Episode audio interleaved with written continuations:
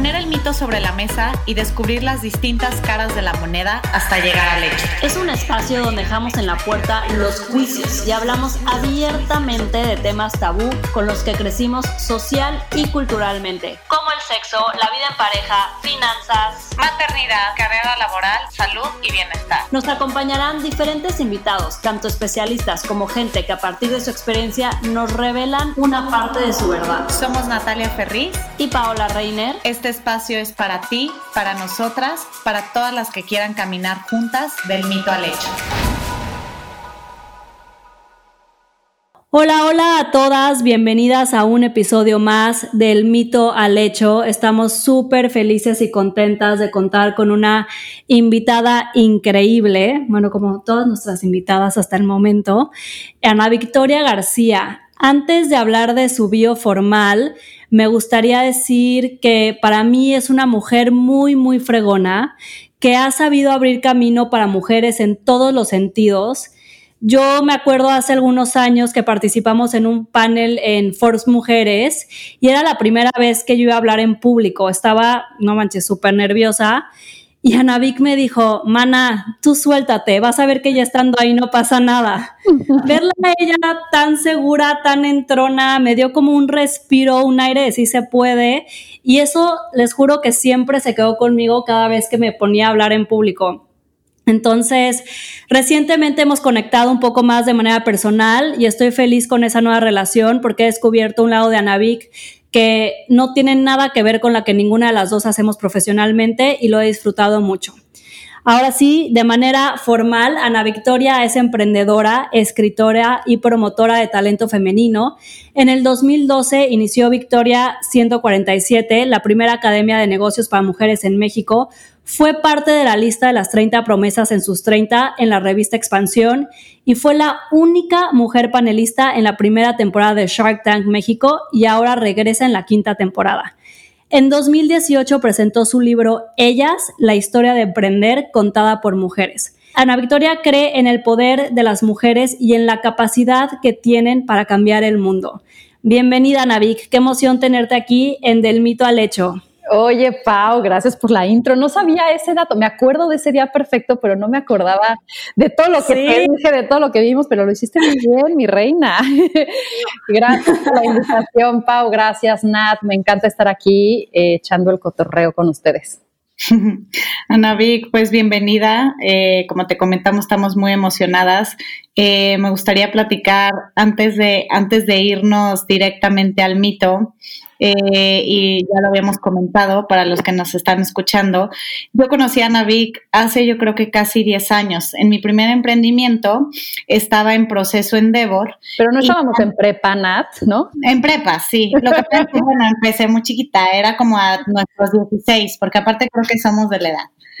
Este, y bueno, el, el, chiste es que ella aún está en Endeavor. Eh, empecé yo eh, proceso Endeavor, cuando me contactaron de ahí, tuve un par de entrevistas con Anavik, hicimos super click.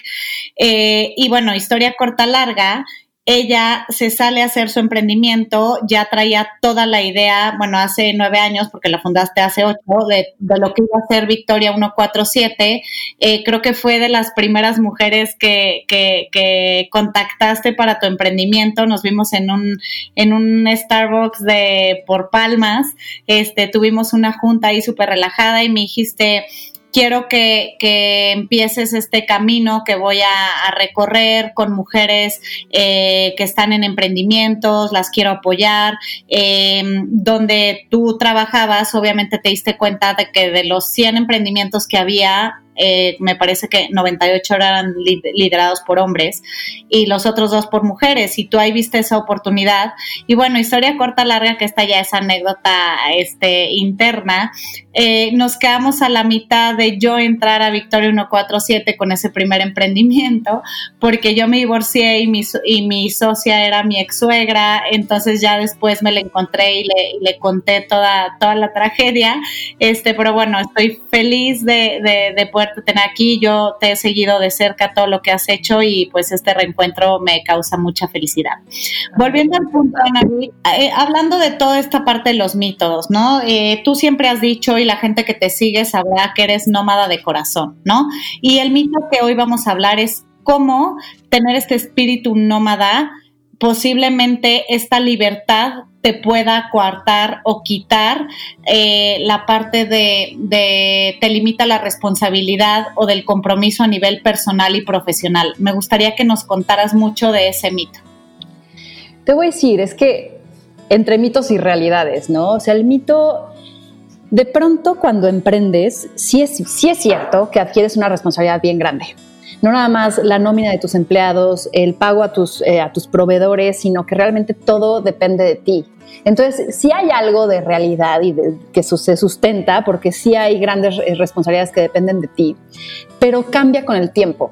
Y yo creo que conforme pasa el tiempo y si lo tienes claro y si, y si lo usas inteligentemente y haces que no dependa de ti tu emprendimiento, logras esa libertad, ¿sabes? Entonces, como que sí me gustaría partir de decirle a las chavas que están pensando en emprender que, emprender de pronto se vende como, ah, este vas a ser tu propia jefa y tienes tus eh, más tiempo y vas a tener tus vacaciones. Sí, vas a tener la flexibilidad y la libertad de hacer muchas cosas en el tiempo que tú lo planees, pero también te vas a atar a muchas otras, ¿no? Entonces yo creo que va y se desmitifica en términos de tiempos y en términos de tener claridad hacia dónde avanzas y cómo lo haces. Totalmente, o sea, yo creo que eso, creo, creo que al final en este capítulo también vamos a ver que el mito tiene muchos lados de la moneda, ¿no? O sea, al final, como tú lo viviste, a lo mejor es muy diferente para otra emprendedora. Eh, yo personalmente eh, estuve ahorita entre Nueva York y México porque tuve una relación de lejos por más de tres años y realmente eh, lo que más me daba miedo de mudarme a Nueva York era el miedo de que si yo me venía al 100% aquí, mi negocio iba a valer madres. O sea, era como, no, yo tengo que estar en la oficina, soy la que tiene que dar la cara, o sea, mi equipo me tiene que ver ahí, no quiero que piensen que soy una irresponsable, que no estoy yendo a la oficina y que me está valiendo. O sea, si al final las que han puesto su negocio dicen, pues si, si yo no soy la que, la que pone el 100%, ¿quién es? ¿No? Entonces, esta parte de, vivir entre las dos ciudades es realmente lo que no me dejaba irme y tomar la decisión de ya me voy a vivir con mi novio en Nueva York y hacer mi vida personal y desde Nueva York seguir con mi negocio desde México era el miedo de, que, de que mi negocio iba a fracasar y que se iba a ir todo al carajo, ¿no? Al final, por la pandemia, me obliga a decir, oye, pues ya no queda de otra. De hecho, me agarró la pandemia en Nueva York y literal traía una maleta para estar 10 días y ya me quedé hasta el día de hoy.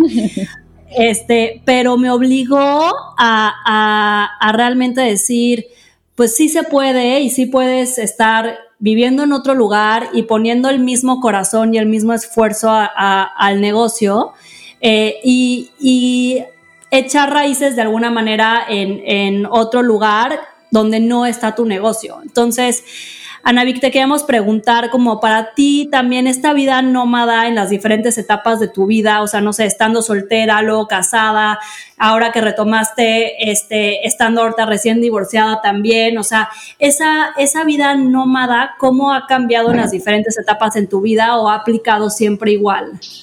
Te voy a decir, y complementando lo que decías, Pau, yo creo que es tan trillado como se escucha, pero los límites están en tu mente, en el sentido de que yo me acuerdo al inicio que me pasaba igual que tú, ¿no? De pronto me sentía culpable con mi equipo si de pronto a las 12 del día sentía ganas de irme a caminar porque necesitaba despojarme, ¿sabes? O ir al gimnasio esa hora, o de pronto hacer cosas personales, cuando pues era tu emprendimiento, la historia de poderlo hacer era que ibas a tener más espacios libres, ¿no? Entonces yo creo que también cuando te liberas de esas expectativas que de pronto solo tú tienes sobre ti, también los demás cachan que así es las, son las reglas del juego que tú iniciaste, ¿sabes? Entonces como que también te la tienes que creer y decir, estas son las reglas y las voy a jugar, tú primero que nadie, ¿no?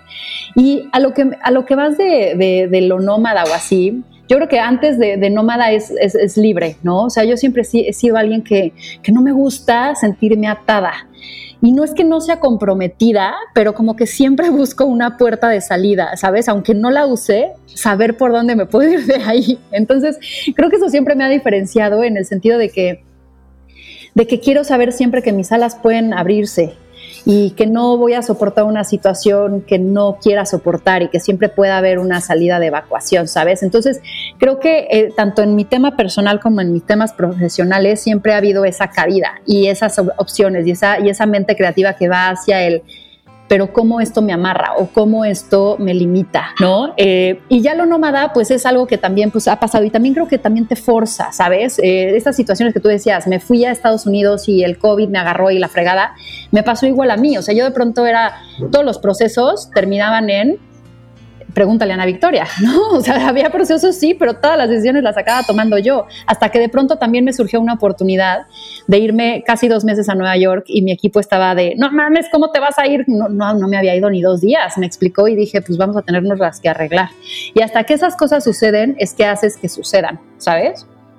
Sí, sí, te obligas a Exacto. Entonces, creo que el, nomadismo lo que me gusta es que me aburro rápido de las cosas y me aburro rápido de los espacios y de la monotonía. Entonces, como que trato de buscar todo el tiempo que mi realidad, mi contexto, la gente con la que estoy varíe. Y no quiere decir que sea un inestable que no pueda tener algo fijo, pero me gusta adornarlo con cosas distintas que, que altere, o sea, que como que alteren mis sentidos, ¿no?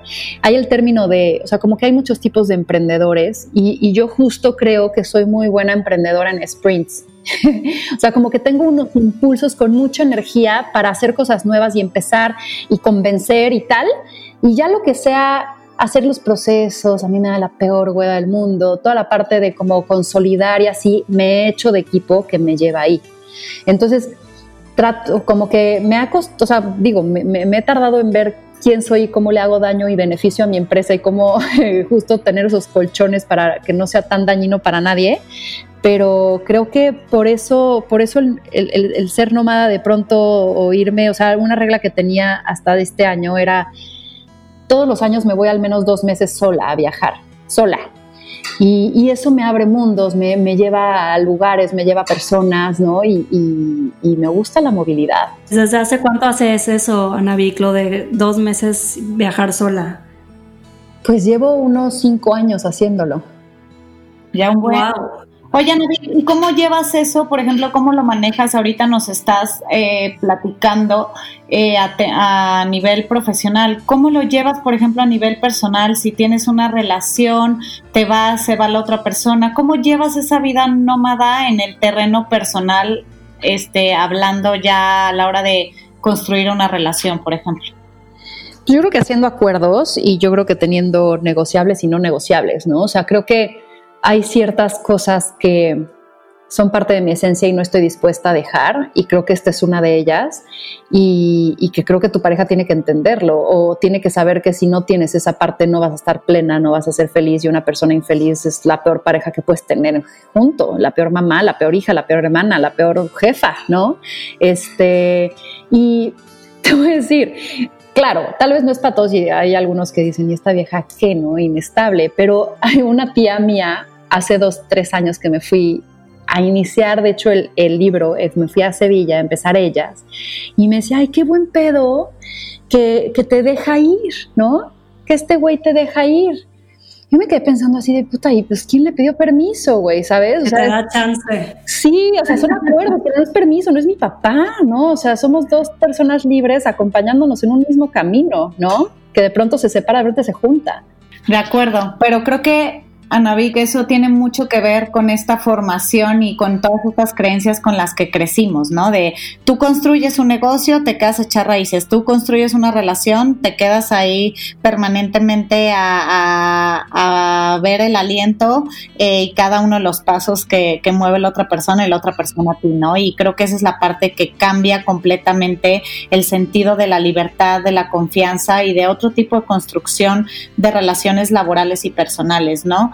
En este caso, por ejemplo, no sé, eh, en, mi caso yo soy alguien que aunque me aburro de, la cotidianidad, este monótona, si lo queremos ver así, me considero un animal de rutina. ¿No? Entonces de repente, obviamente amo viajar, me encanta descubrir, este, ir con mi esposo, irme solo, irme con mis amigas, ¿no? Pero cuando regreso siempre a mi casa, o sea, a mi hogar, a mi, a mi punto, siento esta sensación como de, wow, ya llegué a mi casa, ah, ya llegué a mi rutina, ya sé que mañana me voy a levantar a tal hora, este, lo que, o sea, como, como hasta rutina de alimentación, ¿no? De, del día a día. Y dicen que para construir hábitos, necesitas por lo menos 21 días. A mí me llama mucho la atención y me gustaría escucharte cómo es para ti construir esos hábitos, cualesquiera que sea, sea de alimentación, de ejercicios, de ciertas prácticas en tu cotidianidad, teniendo esta movilidad en tu vida, cómo los construyes o cómo les das continuidad en, en, en, en tu cotidianidad. Claro.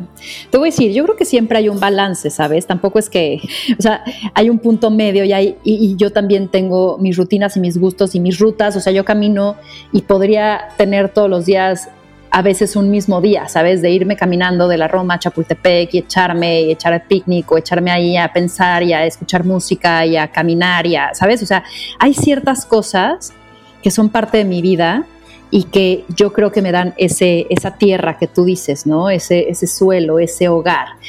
El tema es cómo cargas tu hogar contigo y que no dependa de un espacio físico o de una persona solamente, ¿no? Y, y, yo creo que para mí, pues claro, las cosas cotidianas y rutinarias y que no podría vivir sin ellas, pues es mi familia, ¿no? Este, o sea, es mi entorno, son mis personajes, son mi gente cercana pero no tienes necesariamente solo un formato para estar cerca de ellas. Y, yo creo que ahí es donde, donde puedes tener esta flexibilidad u originalidad de, de, ser versátil, ¿no? Entonces, tengo mis rutinas de ejercicio, tengo mi rutina, por ejemplo, el yoga, ¿no? Llevo dos años haciendo yoga como muy disciplinadamente, dos días a la semana.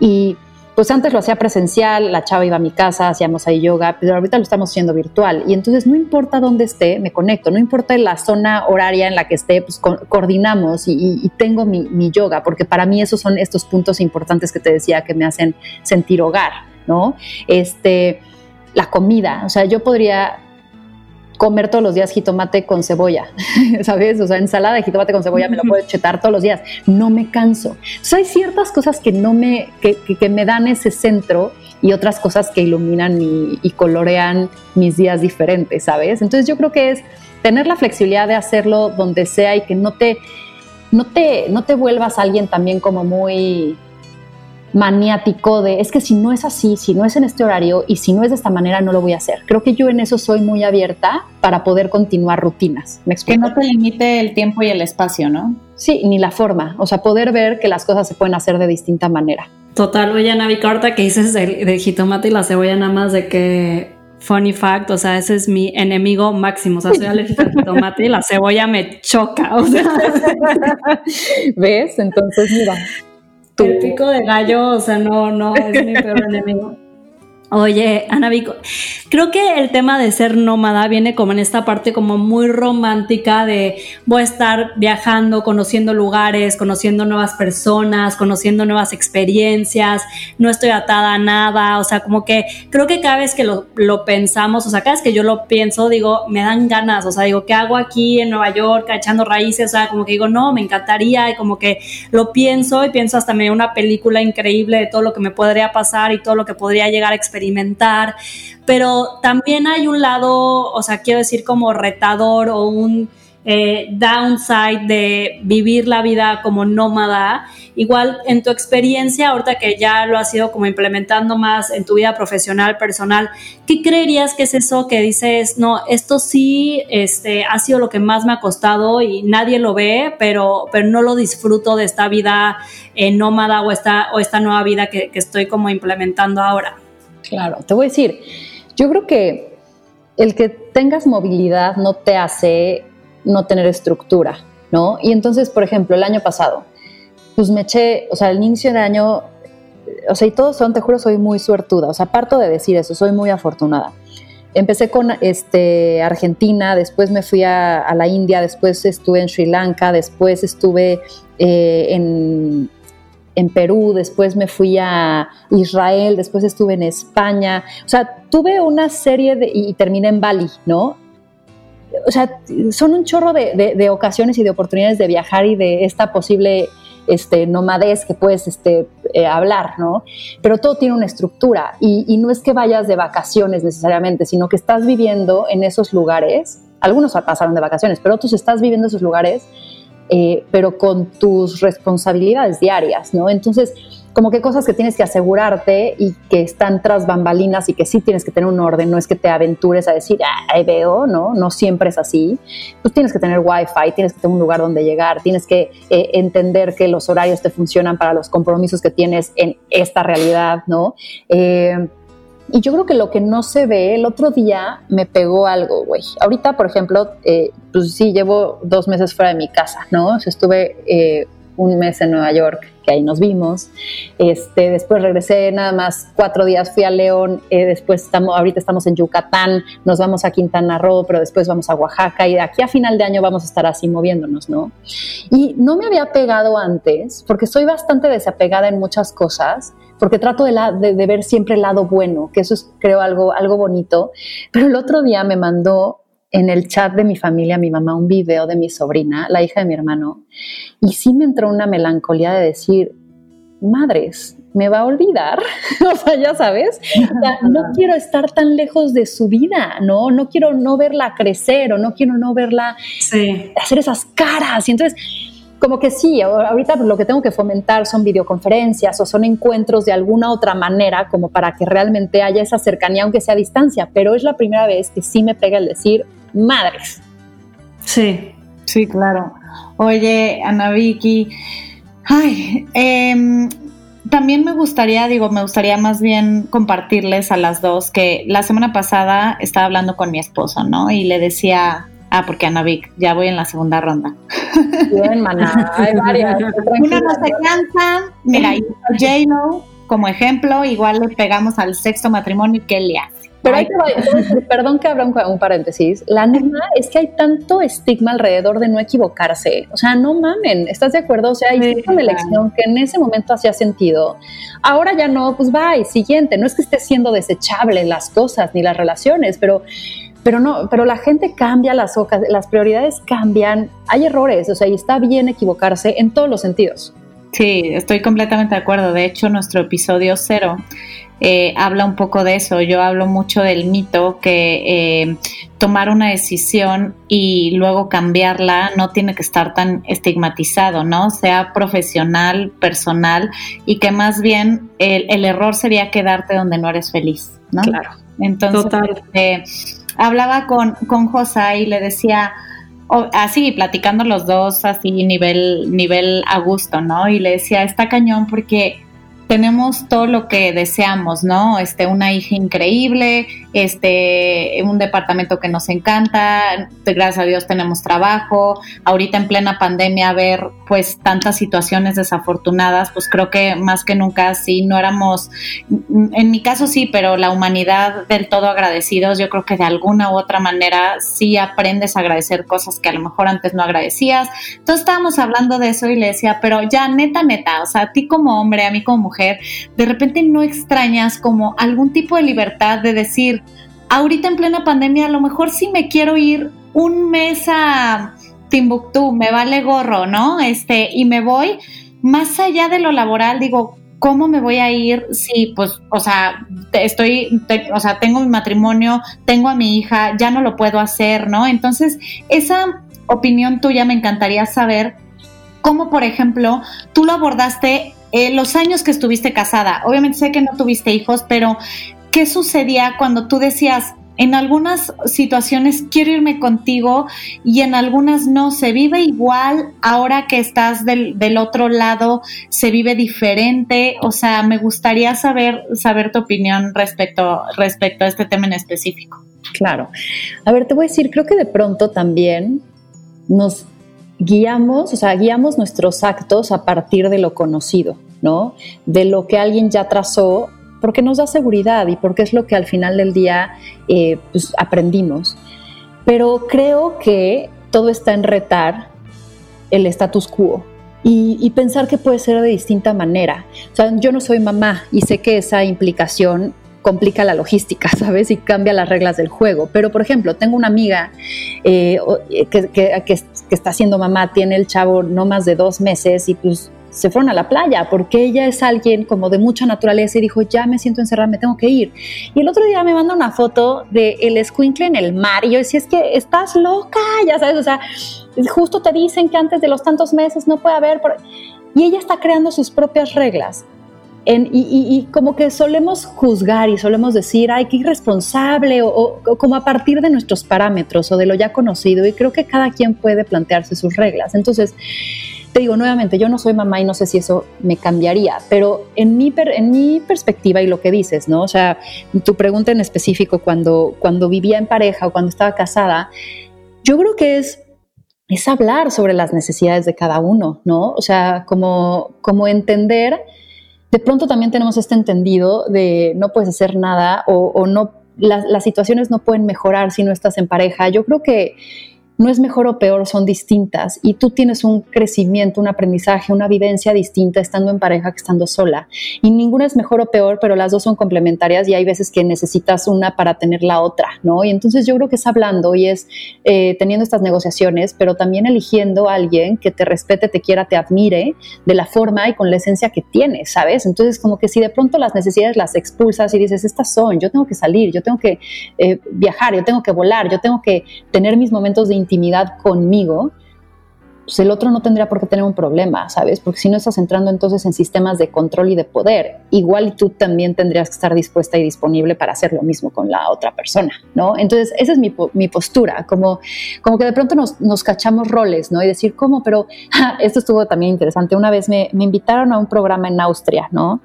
Eh, del gobierno, y entonces era de puras mujeres. Y el primer día la, chava que dirigía el programa decía, ¿quién de ustedes le dejó a su esposo y a su familia la comida de toda la semana en el congelador en Ziplocs por día? Y yo dije, ay, no mames, ¿no? No manches, como seis personas alzaron la mano. Y yo dije, pues, ¿con qué bola de inútiles están? En el buen sentido, ¿no? O sea, sí, sí, sí, sí, Estamos en esta época, en esta generación. No, y chavas empresarias, ¿sabes? O sea, que dices, híjole, o sea, estás tomando roles adicionales cuando estás haciendo también su mamá. Entonces, como que de pronto creo que también hay que entender hasta dónde llega tu responsabilidad, hasta dónde son acuerdos, hasta dónde estás consintiendo, hasta dónde estás dejando de hacer por un mal trato, ¿no? Mal, un mal deal, una mala negociación. Oye, Navik, y hablando justamente de eso de que es más bien contigo misma, ¿no? O sea, dices, o sea, ¿qué es lo que yo necesito para estar bien? ¿Qué, ¿Qué, son estas cosas que tú personalmente, Ana Victoria, has descubierto? Y seguro también, como decías, del tema de relación en pareja, pueden ir cambiando a lo largo de cómo vamos creciendo, evolucionando como personas, pero ¿qué es lo que tú disfrutas, que encuentras a donde vayas como nómada, o sea, a donde te muevas, estés con quien estés, estés en el lugar donde estés? ¿Cuáles son esos pequeños placeres que a ti, Ana Victoria, te hacen sentirte bien, estar bien contigo misma y seguir como tu camino hacia adelante? El primero que me vino a la cabeza es comer. Amo comer bien. O sea, la verdad es que, o sea, soy, el otro día también estaba con una amiga y empecé, ya sabes, mis eres de esas y yo, ¿qué? ¿Eres de las que bailas cuando comes? Yo, puta, creo que sí. O sea, amo comer. O sea, sí, siempre tiene que haber algo rico de comer. Eso es algo indispensable. Eh, creo que no podría vivir sin música. Eh, algo también es con personajes, o sea, puedo estar mucho sola, pero me, o sea, soy muy preguntona, entonces me encanta interrogar. Entonces, como que siempre tener como alguien que me pueda dar información, porque soy muy curiosa, entonces como que sabes, una fuente de, esa saciedad de, tener como conocimiento y, hacerme mis historias y así también es algo que, me hace muy feliz. Eh, no podría no poder viajar, o sea, ¿sabes? O sea, ahorita con lo de la pandemia, la verdad es que estuvo bien eh, ese viaje interno, pero sí ya necesitaba salir, sí necesitaba cambiar, sí necesitaba, ¿sabes? Este, mover la rutina. Eh, y yo creo que algo que también me encanta, para que tampoco piensen que soy una frialdad, me encanta consentir.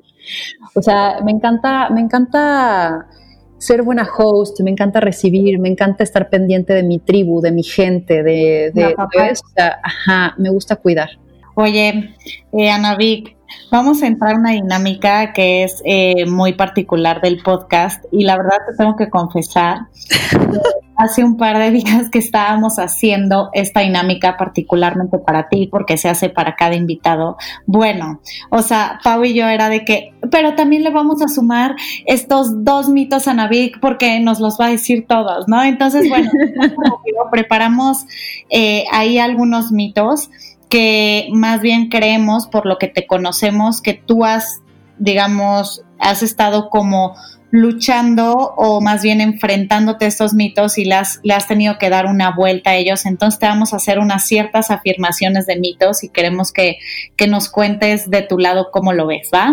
Venga. Te puedes aquí explayar lo que tú quieras, Ana Vico, ser como corta, como tú, como tú te sientas de acuerdo al mito. Venga. Entonces, el primer mito, yo en lo personal me identifico muchísimo porque yo tuve una relación de tres años y terminé esa relación y ese dude es mi socio en el que actual, o sea, actualmente es mi socio con el que tengo y empecé antes Women's Weekend, ahora What a Woman.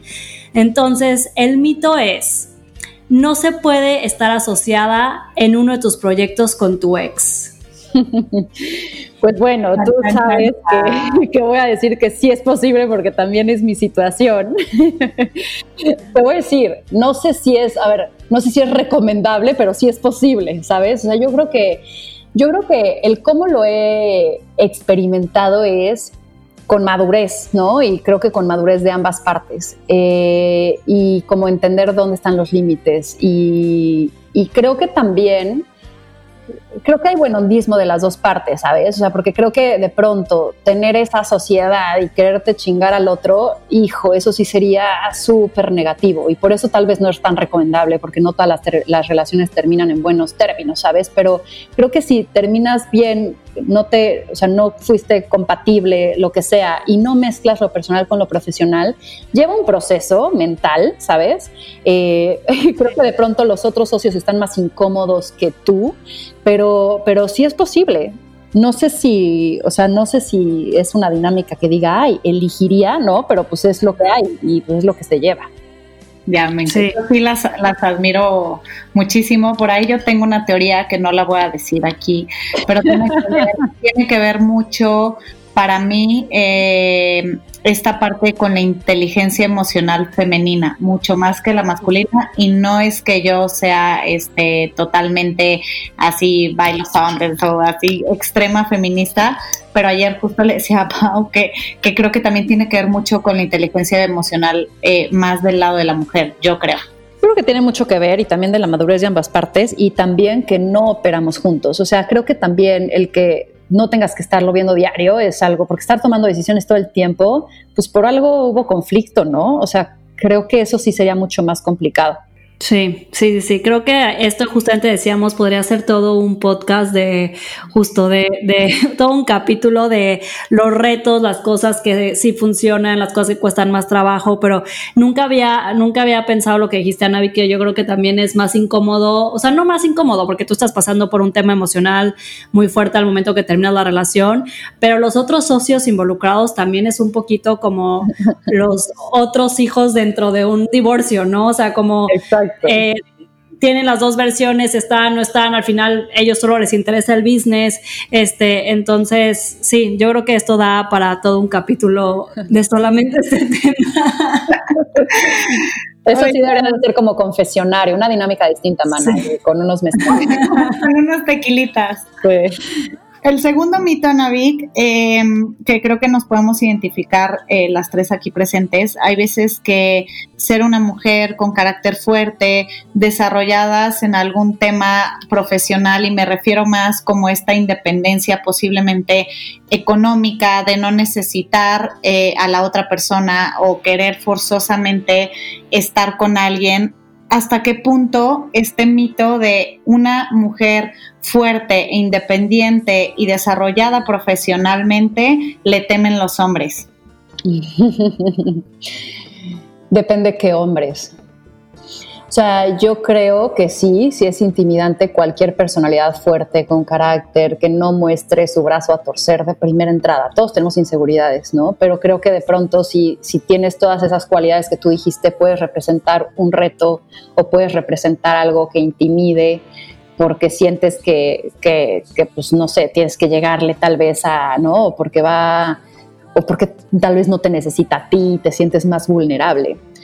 Pero pues depende qué hombres. ¿Sabes? O sea, yo creo que si de pronto encuentras lo que realmente significa pareja, que es este güey que ves a los ojos, no ves para arriba, no ves para abajo, este, pues los dos se intimidan positivamente, los dos se admiran, los dos se hacen crecer, los dos, sobre todo se benefician de lo que el otro tiene como positivo, ¿no? Y que creo que eso hay que ver, porque de pronto yo creo que las relaciones tóxicas van cuando justamente tú creces de la debilidad del otro o de la inseguridad del otro y eso está pinche. Entonces yo creo que, ajá, o sea, yo creo que más bien, claro, o sea, sí, sí, yo creo que para hombres y para mujeres, una mujer con esas características intimida, pero de ahí a que, y algunos nos echarán el tirito, pero yo creo que es muy beneficioso echarse el tirito con alguien como la que describiste, mana.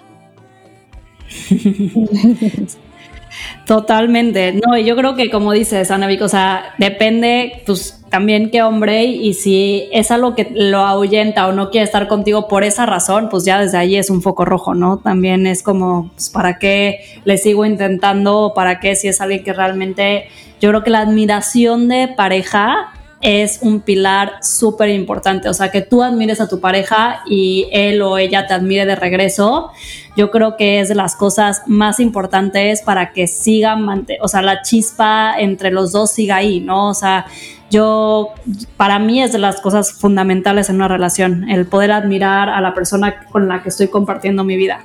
Para mí es el filtro más natural, ¿no? De ambas partes. O sea, si ya no existe eso, o, o, sea, o sea, si te aterra o es lo contrario, como que automáticamente la otra parte se termina apagando, se termina yendo, o sea, en, mi, en mi experiencia, ¿no? Claro, y tampoco el, el, otro efecto que puede tener, que es que tú te hagas chiquita, ¿no? O que dejes de brillar porque no hay sí. que se sienta mal, pues no, no, ¿de qué se trata?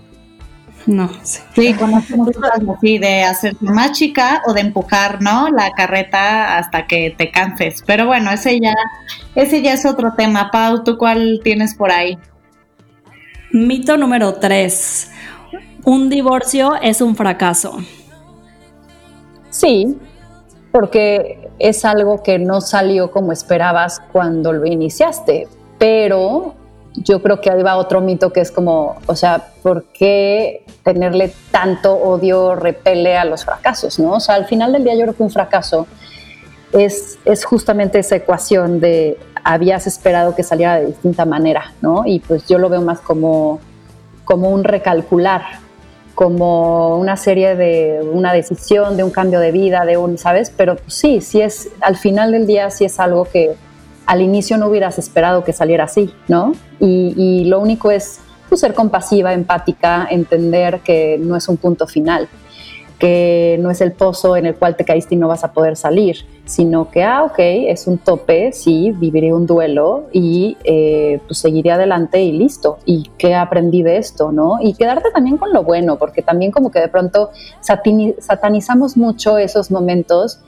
pero pues en una relación hay todo, ¿no? Hay, hay cosas lindísimas, hay momentos felices, hay lugares en donde te abrazaron, te empujaron, te inspiraron. Pues también reconocer eso.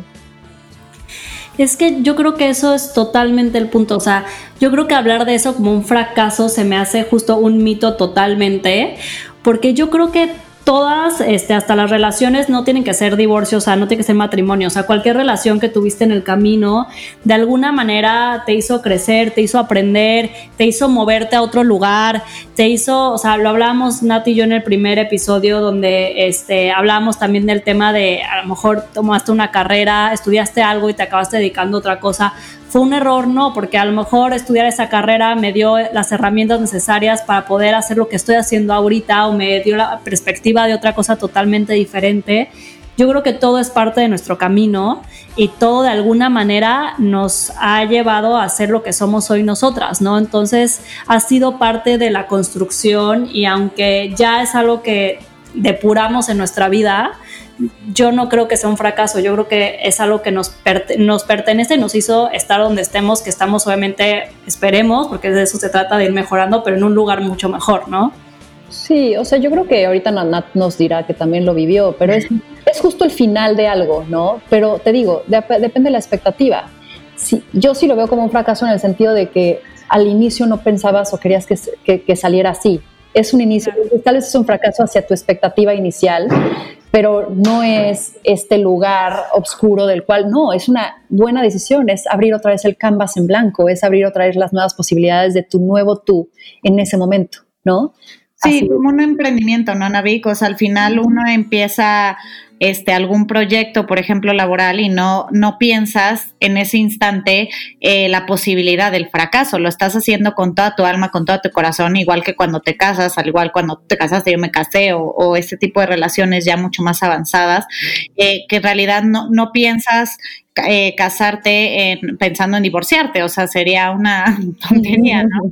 Este, pero sí, yo creo que más bien hay, o sea, hay veces que tú personalmente o muchas mujeres lo tienen como bien resuelto el tema de, o ya me divorcié y voy para adelante y no me siento fracasada en ese, o sea, de sentirte fracasada en ese instante o por tomar la decisión, ¿no? Eh, pero socialmente, yo cuando lo viví, digo, esto es algo muy personal, hace siete años, eh, sí está este tema social que la gente en general, no mi tribu, no mi gente más cercana, era como, ay, ¿cómo estás? ¿Estás bien? Bueno, lo bueno es que no tuviste hijos, pero ¿por qué te divorciaste? ¿Te, golpeaba? ¿Te, este, te conaba? Te, o sea, me daban 800 opciones y era como, pues porque ya no lo amo, esa no es una razón suficiente para divorciarte, o sea, como que no, yo no entendía este tema que si bien había sido un recorrido para mí, al igual que posiblemente lo pudiste haber vivido tú, eh, socialmente el círculo ex, o sea, más, más externo, si lo queremos ver así, te, te, te, pregunta y te mira como con estos ojos como de, híjole, pobrecita, ya, o sea, tan chica y ya se divorció, o sea, y pues a mí obviamente me daba risa y me sigue dando risa, pero sí está, existe actualmente el estigma, ¿no? Es que sabes que, que nos alimentamos de morbo, güey, entonces la gente está buscando eso, sobre todo la gente que está aburrida, entonces necesita historias en su cabeza y eres el material perfecto para dárselas. Entonces, yo te voy a decir a mí que me sucedió, me sucede de pronto hasta con mi familia. No le doy entrada a las voces.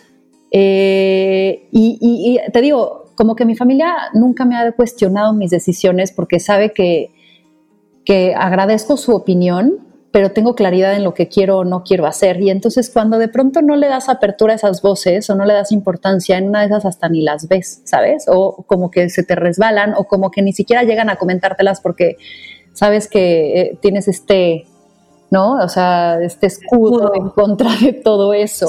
Al menos yo así lo percibí. Y a ver, no sé si también mi personalidad de que de pronto puede necear, o sea, a mí me, me gusta que de pronto caigo y digo, ah, mira, soy la única haciendo esto, soy la única que pensó de esto, o sea, no sé si de pronto sea una obsesión por, por ser distinto o armar un camino diferente, pero hasta inclusive eso lo vi como, pues no sé, es algo que a mí me funcionaba, no necesito la autorización, palmada, comentario de nadie para sentir bien con esa situación, ¿sabes? Entonces, no sé, como que yo no lo, o al menos no lo escuché, tal vez lo dijeron atrás de mí. Sí.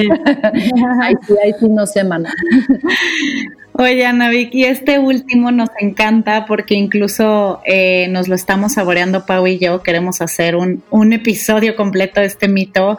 Em, evidentemente sabemos que es algo muy personal tuyo, pero también sabemos muchas de las mujeres que, que, nos escuchan y a no, o sea, nos toca personalmente con amigas cercanas que a veces no se habla de esto, ¿no? Y el mito en realidad habla de si amas profundamente, debes aceptar el paquete completo. O sea, llámese exes, hijos, pasado, etcétera, y que eso tiene que ser normal porque si amas, lo tienes que aceptar, ¿no? Entonces nos gustaría que nos diera tu punto de vista.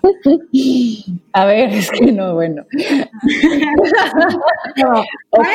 Ana Victoria, antes de grabar, nos dijo, niñas, ustedes arránquense yo les voy a contestar todo. no, sí, claro. Claro, claro, es que hay limoncito en heridas, mana.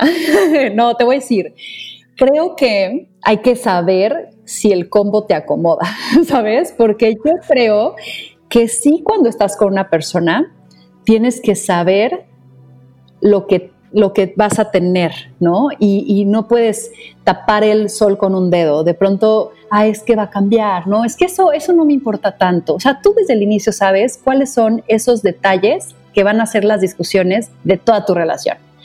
Y si de pronto ese paquetito viene con la suegra insoportable o la ex eh, maniática o hijos y tú no estás dispuesta a pagar lo que significa ese combo, vete de ahí. Pero si de pronto, porque he tenido amigas que dicen, pues yo siempre he querido tener hijos eh, y no puedo y él tiene hijos y me es perfecto y los voy a querer como si fueran míos. Ah, maravilloso. Yo no estoy, o sea, hoy yo no estoy dispuesta a eso porque ya lo viví y no me gustó, ¿no? O sea, como que no era algo que al menos en ese momento yo estaba dispuesta a hacer. Me pareció una carga demasiado pesada para mí, ¿sabes? Entonces, yo ya sé entonces que ese combo número dos no es para mí. Pero tal vez el tres, digo, eh, pues mira, viene con un paquete porque es un güey que trae esta carga, la, la, la, pero a mí no se me hace carga. Entonces yo creo que es más bien como husmear y saber si eso es, es, o sea, realmente entra en tu mochila y la vas a poder cargar o no. Y tú también entender que tú también traes tus cargas, porque de pronto como que queremos a la persona perfecta y tú no te volteas a ver y sabes que de pronto también traes tus kilitos de más, ¿sabes? En cargas ahí que pueden ser insoportables para alguien. Claro. Sí, no, e, es, cuestión ver qué le acomoda, qué a quién, este, si no entrarle a la catafixia, porque si no, literal. Claro. Este, pero, pero nunca lo había pensado así. Yo, yo creo que, como dice, sobre todo el, el, tema, y esto yo sí creo que va un poco a la mujer y la mujer mexicana de que nos enseñan a servir con placer, aguantarnos muchas cosas, a veces ni analizas ese combo, ¿eh? O sea, literal, lo tomas como, como parte de ella, es como mi pareja viene con todo esto y con todo esto me lo tengo que chutar, aceptar y así tengo que vivir.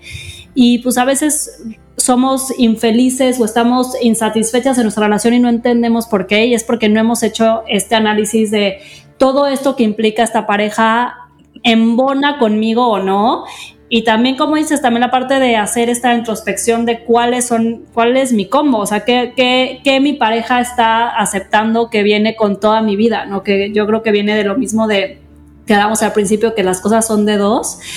Y se dice muy fácil eh, analizar estos combos, pero yo creo que ya que estás ahí, también el querer y amar a una persona, pues a veces dices, pues igual y no embona este combo, pero me la voy a rifar y pues hasta donde...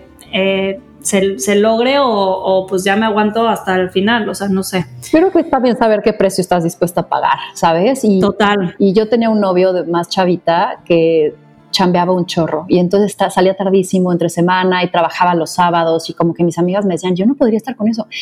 Digo, yo sí, porque me encanta lo que hace, me encanta que ayude a su familia y me da los viernes, los sábados para mí, ya sabes, o sea, como que yo le veía a otro lado, pero era yo, otros no lo hubieran podido soportar, cada quien sus, sus, ¿no? Sus canicas. 100%. Oye, Ana ahora sí se nos fue el tiempo rapidísimo, caray. Estuvo muy buena la plática. Eh, literal, de repente fue como, no, ya estamos en los últimos minutos. Pero bueno, nos dio tiempo perfecto de preguntarte los cuatro mitos. Estuvieron increíbles las respuestas. Espero que lo hayas disfrutado igual que nosotras. Estuvimos muy, muy contentas de tenerte aquí en Del Mito al Hecho. Ay, me encanta. Gracias, Pau. Gracias, Nat. Y pues, este, muchísima suerte. Me encanta que estén haciendo esto. Ana que es una delicia platicar contigo. Espero poderte ver pronto con un tequilita en mano. Por supuesto, volemos donde Pau. Caigámosle a Pau, yo digo. Sí, ya, yo ya la voy a ver en 15 días. Si estás por allá, me avisas y feliz de verte. Ay, qué linda. Gracias por la invitación. Las disfruté mucho también. Nos vemos el siguiente miércoles en Del Mito al Hecho.